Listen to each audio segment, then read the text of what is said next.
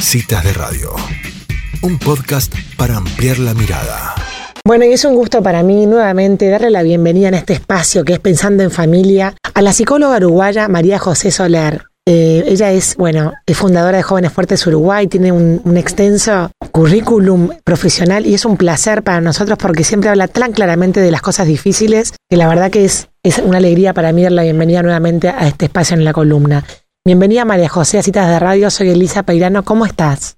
Hola Elisa, ¿qué tal? Muchas gracias por invitarme nuevamente. Bueno, hoy traes el tema de los jóvenes y las adicciones. Sí, eh, les propuse este tema porque es un tema importantísimo a la orden del día. Ha aumentado mucho en los últimos años el consumo, sobre todo el consumo de la marihuana, la normalización del el consumo como algo que no fuera tan grave, y entonces es un tema que urge ayudar a los padres en, esto. Toda tuya la columna, María José. Tengo muchas preguntas sobre el tema, así que si querés desarrollar un poquito y después te las Bueno, muy bien. Entonces, lo primero que, que yo querría que la audiencia tenga claro es, ¿de dónde viene la palabra adicción? Tiene dos acepciones. Una es adicto, a no dicto, dicho, lo no dicho lo no dicho de la persona que se canaliza en ese consumo, pero no es solo consumo de sustancias, porque adicción también tiene otra acepción de la palabra que es adherido. Y desde esta palabra lo entendemos mejor. Cuando una persona tiene una adicción, está adherido a una conducta, a una persona o a una sustancia pero ¿de qué manera está adherido? Se adhiere a esta conducta, a esta persona o a esta sustancia, porque esa conducta, persona o sustancia, llena de manera ineficaz, insatisfactoria, no saludable, ciertas necesidades. Y eso es lo que importa. Lo que subyace en toda adicción es necesidades no bien satisfechas. Cuando yo me pego a algo, suponete, si yo, un adolescente, por ejemplo, está adiccionado al gimnasio, porque tiene adicción a sacar músculo. ¿Por qué? Porque necesita ser valioso desde el cuerpo. Necesita tener un lugar en determinado equipo para pertenecer, para, para ser reconocido. Entonces, si yo no tengo determinados músculos, no voy a tener la satisfacción de esa necesidad. O mm. una chica que se adicciona a la comida y entonces se puede adiccionar a eh, la abstinencia de comida y desarrolla una anorexia. O se adicciona a comer compulsivamente para llenar un vacío. Y entonces necesito comer y comer porque cuando siento que hay un vacío en mí no lo puedo tolerar y voy a compulsivamente comer para vaciar ese vacío, para lograr llenarlo de algo y que ya no me angustie tanto. O una mujer que siente angustia de soledad y necesidad de ser querida y valiosa para su pareja de repente, y va y compulsivamente usa la tarjeta de crédito y está adiccionada a las compras para que le baje la angustia de soledad de no ser reconocida como valiosa por su pareja. Entonces ahí vemos que hay mucho tipo de adicciones y que adicciones podemos tener todos en algún terreno y quizá no las llamamos adicciones y que si la vemos desde el lado de estoy adherido, no puedo prescindir de, es que entonces tengo una adicción. Y lo primero que como adultos tenemos que reconocer es a nivel familia, cuáles son las adicciones que circulan, porque en las diferentes familias hay diferentes adicciones.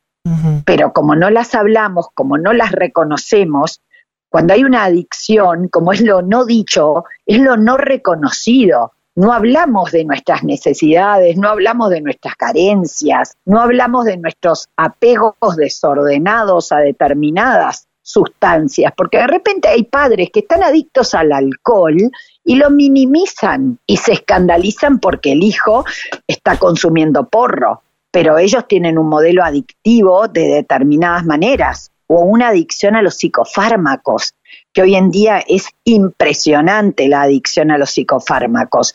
Es no puedo tolerar estar mal y entonces me mando la benzodiazepina, el aceprax, el ribotril o consumo antidepresivos de una manera desordenada, no medicada, me automedico. Hay muchísimas adicciones hoy en día. Entonces hay que tener cuidado con que no solo es adicción a la marihuana o a drogas más pesadas, sino que hay múltiples adicciones. Entonces es qué crea la adicción, ¿verdad? ¿Cuándo? ¿A qué recurrimos? ¿Y cómo manejamos esto a nivel de la familia? Hola María José, soy Ángeles, ¿cómo estás? Sí, sí, hola Ángeles, ¿cómo estás? Muy bien, la verdad que mm, pensando en esto de, la adicción, que, que no, sé si es puntualmente que ahora con esto de la pandemia eh, se escuchan tantas adicciones eh, eh, que pasan en las familias, ¿no? Como vos decías, a veces uno piensa que la adicción es solamente el que termina una persona que consume marihuana o no sé, como que antes estábamos eh, acostumbrados a escuchar eso y ahora yo creo que hay adicciones que son mucho más cotidianas, por decirlo de alguna forma, que están más normalizadas. Los videojuegos, por ejemplo, ¿verdad? El teléfono. Hoy en día, el celular. eso pensaba. Videojuegos. Como adicciones que pasan más. al trabajo para muchos. Claro, eh, que pasa, por ejemplo, lo del teléfono es, es algo que atrapa a toda la familia en todos los rangos por ahí etarios y, está como normalizado. Y digo, ¿cómo se trabaja a nivel familiar cuando hay, eh, cuando se presenta este tipo de adicciones con las que todas las familias convivimos? Algunas se notan más que otras, ¿no? Pero eh, ¿cómo se trabaja familiarmente? Bueno, eh, por eso eh, es eh, que uno tiene que en primer lugar ser muy consciente de la profundidad del tema, mm. porque si uno lo analiza, no, no vamos a ver que esto implica un, un, abordaje integral.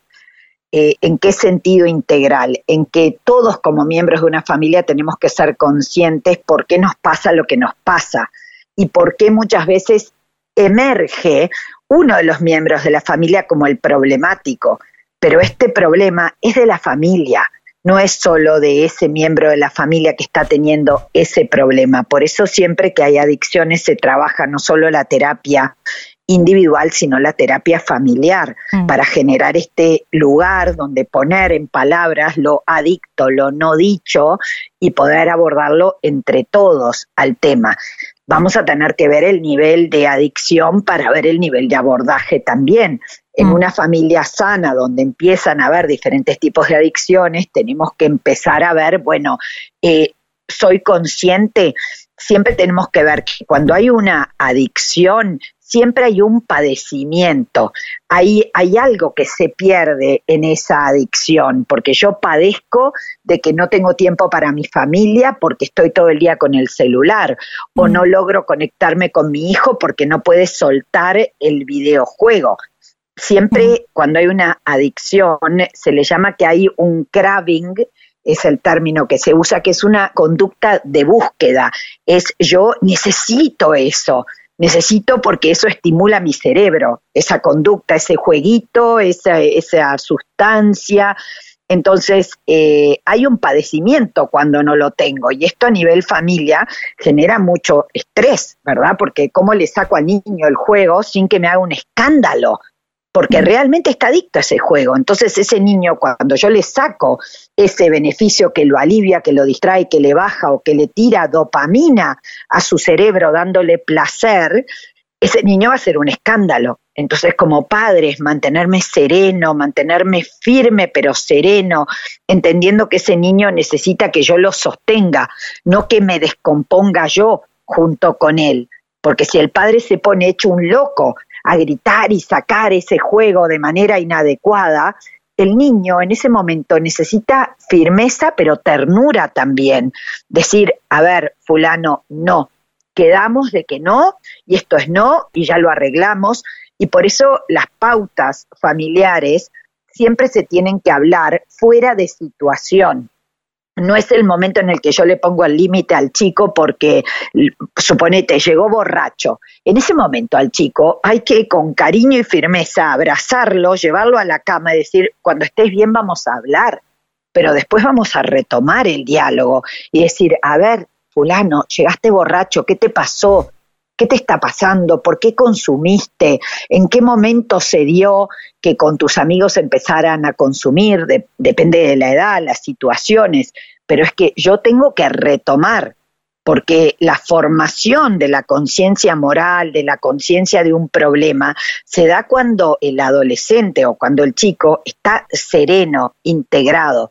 En el momento que el chico está desacomodado porque se le sacó esa situación de sustancia, de conducta o de lo que fuera, que a su cerebro la calma o que la energetiza o lo que fuera, en ese momento está con el sistema límbico que se llama, que es el sistema emocional de ataque-huida muchas veces, activado y no puede razonar. Yo tengo que ser firme como quien abrazo, pero te pongo el límite. Y después hablamos. Y después, cuando ese chico yo lo agarro más sereno, voy a ir a generar un momento de diálogo, donde voy a ir a decirle, acá tenemos un problema. Y vamos a generar la conciencia de ese problema hablando muchas veces con el corazón en la mano como padres, desde la propia experiencia de cosas que no pudimos, de dificultades que nosotros también tenemos. Eh, el primer punto siempre es cómo yo genero la conciencia del problema en mi hijo. No impongo, nunca de modo descontrolado. Vos al principio dijiste, esto llena de una manera no suficiente, ¿no?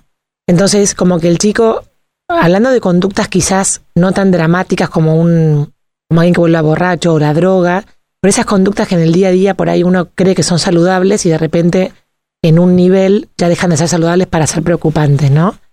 Entonces, sí. aparte de la palabra, de abordar desde, desde la conversación, ¿qué otra cosa podemos hacer los padres cuando detectamos algún, algún comportamiento de este tipo en nuestros hijos? Como padres nos tenemos que acordar siempre que los seres humanos estamos programados, primero soñados por Dios, ¿verdad? ¿De qué manera Dios nos soñó y nos programó? Nos programó neurobiológicamente para el apego. Somos seres de relación y de apego. El apego que es la incondicionalidad, es yo estoy para vos. Y esto no se inventa ni se dice de palabra, es que me vean como padre implicado, preocupado, pudiendo hablar desde el corazón, generar conexión. Somos seres de conexión y los líos se arman cuando perdemos la conexión, cuando como padres le estamos de alguna manera transmitiendo a nuestros hijos no estoy para ti. No estoy para ti porque estoy para el celular, no estoy para ti porque me preocupa mucho más la plata que tengo que traer a casa, porque tengo tantos problemas, porque la cosa está tan difícil que no estoy para ti, no puedo estar para ti, no llego a estar para ti. Y como ese adolescente estará rebelde, estará es medio terco, estará pasando un mal momento, pero sigue necesitando la conexión con nosotros que somos sus figuras de apego.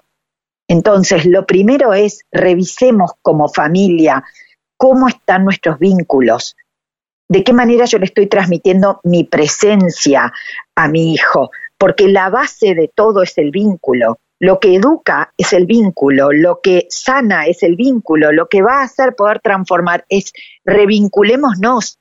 Por eso es tan importante estas charlas serenas en la que uno va a hablar desde el corazón. Fulano, estoy preocupado por vos. Anoche no dormí pensando en tal cosa con tu padre o con tu madre estuvimos hablando de tal tema o pedí ayuda a no sé dónde o a no sé quién porque no sé cómo manejar esta situación, te vengo a contar cómo estoy. Entonces, desde ese lugar de diálogo, donde auténticamente me muestro como padre con el corazón en la mano, sin miedo a que porque muestre con el corazón en la mano pierda autoridad, porque paradojalmente es cuando más autoridad gano porque el chico me pasa a admirar, porque pasa a ver que yo estoy preocupado por él, de que lo quiero infinitamente, que es lo primero en mi vida, y que desde ese lugar, si tengo que poner un límite, lo voy a poner, por supuesto que lo voy a poner, pero va a ser un límite dialogado, entendido, donde vamos a hablar de, bueno, ¿qué te está pasando? Qué te resultó, en qué fallaste, qué le pasa a tus amigos, donde yo me abro a te quiero entender. hijo mío, te quiero entender, contame más para que yo te entienda. Entonces trabajo desde qué cosas se intentaron, qué cosas fallaron, qué está pasando. Y vamos de a poco pelando esta cebolla para llegar a la intimidad del otro. Y yo tengo que irle dando información, porque el adolescente necesita información de por qué esto está mal, por qué te hace mal al cerebro tal videojuego compulsivo, tal no estudiar, tal eh, sustancia, eh, tal situación de vida o tal amigo, porque esa información le va a ayudar a sentirse más seguro a la hora de tener que tomar una decisión. Y también ese vínculo de mi padre está implicado conmigo en esto, le va a dar seguridad para jugársela a decir que no cuando tenga que decir que no. Pero es, hay un padre o una madre que creen en mí, que están mm. preocupados por, mí, que están conmigo en esta. María José, que, no me dejan solo. Qué, qué, bueno todo lo que decís. La verdad que con Elisa acá nos afirmamos con la cabeza para arriba y para abajo con todo lo que estás diciendo. Y a mí eh, em, mi preocupación es que como padres estamos eh, como tan alterados, nerviosos o tan no sé cómo, que por ahí, eh, ahí está como el origen de no poder decirles todo esto eh, a, los chicos, porque tenemos más a mano la reacción que la respuesta, ¿no? Y sí, eh, eso es lo que a mí me preocupa, porque a mí me, me, encanta, me, parece que es como vos decís, me imagino ese encuentro cuando vos lo contás, de, de esa charla, pero después veo padres que estamos con con lo justo y ese momento es como la llama que enciende una fogata, ¿no? Y no se da esa conversación. Por eso es importantísimo planear estas conversaciones. El decir, bueno, yo voy a estar atento. Primero como padre es pensar, eh, ¿hace cuánto que no hablo en el mano a mano con mi hijo? Esto tiene que ser un examen de conciencia, donde uno lleve la cuenta, decir, pucha, hace 10 días que no tengo una charla mano a mano. Decir, ¿qué me está pasando? que hace 10 días que no tengo una charla mano a mano con mi hijo. Hace 10 días que no generé el vimos una película juntos, un capítulo de una serie, una salida. Hace 10 días que el vínculo está sobrevolando por ahí. Somos seres que vivimos bajo el mismo techo, pero que no estamos intimando. Entonces, fijémonos, porque cuando no le doy de mi persona y no le doy de mi tiempo, le empiezo a dar cosas a mis mm. hijos porque los bienes de intercambio son tiempo, son interés, son información, y si no le doy esas cosas sustanciosas, le empiezo a dar cosas, ¿verdad? Le empiezo a dar, te compro no sé qué, te doy el videojuego para que te calles la boca. Mm. Entonces, ¿qué le estoy dando a mi hijo? Porque todo esto es lo que está en la base. Y si le doy de más de determinadas cosas que le hacen mal, aumento la vulnerabilidad adictiva porque el cerebro se va aprendiendo a calmar en base a cosas. Dame más bienes materiales, dame más satisfacciones corporales. Y lo que necesita es más vínculo, ¿verdad? Necesita familia, necesita cercanía, necesita reírnos juntos, necesita compartir. Y tenemos que hacer examen de conciencia. Hace cuántos días que no le doy bola, con el perdón de la palabra, mm. cercana a este, este y este, pero a cada hijo, no al conjunto, porque cada hijo necesita reconocimiento, necesita ser valioso, necesita poder ser vulnerable y meter la pata en relación a papá y mamá, y está todo bien, estoy contigo, te quiero igual, no te avergüenzo, no te retiro mi cariño, no, no, como me fallaste, no te hablo por no sé cuántos días. Es ojo, porque si no tienen estos nutrientes, van a buscar el placer en otros lados mm. para apagar la angustia, la soledad, la tristeza, el no soy valioso, el no soy reconocido, el no doy en la talla, el no soy suficiente para mis padres, mm. el estoy avergonzado de mí mismo y lo tapo. Y ahí vienen las adicciones, pero las adicciones es un síntoma, es la punta del iceberg de cosas profundas a nivel familia. María José, clarísima como siempre. Lo que te voy a hacer es comprometerte a la próxima columna, volver a hablar de este tema parte 2, porque tengo tantas preguntas y se nos acabó el tiempo que me las voy a anotar y te las voy a mandar para, para Me responderlas. las mandás, así después tenemos un eje para la siguiente. Me Perfecto. Muchísimas gracias, María José, por esta nota. Bueno, divino. Gracias, Elisa. Gracias por llamarme. Quedamos en contacto hasta siempre. Adiós. Hasta luego. Bueno, y así pasaba la uruguaya María José Soler hablando con muchísima claridad sobre las adicciones como adherencias, dijo ella, a personas, conductas o sustancias.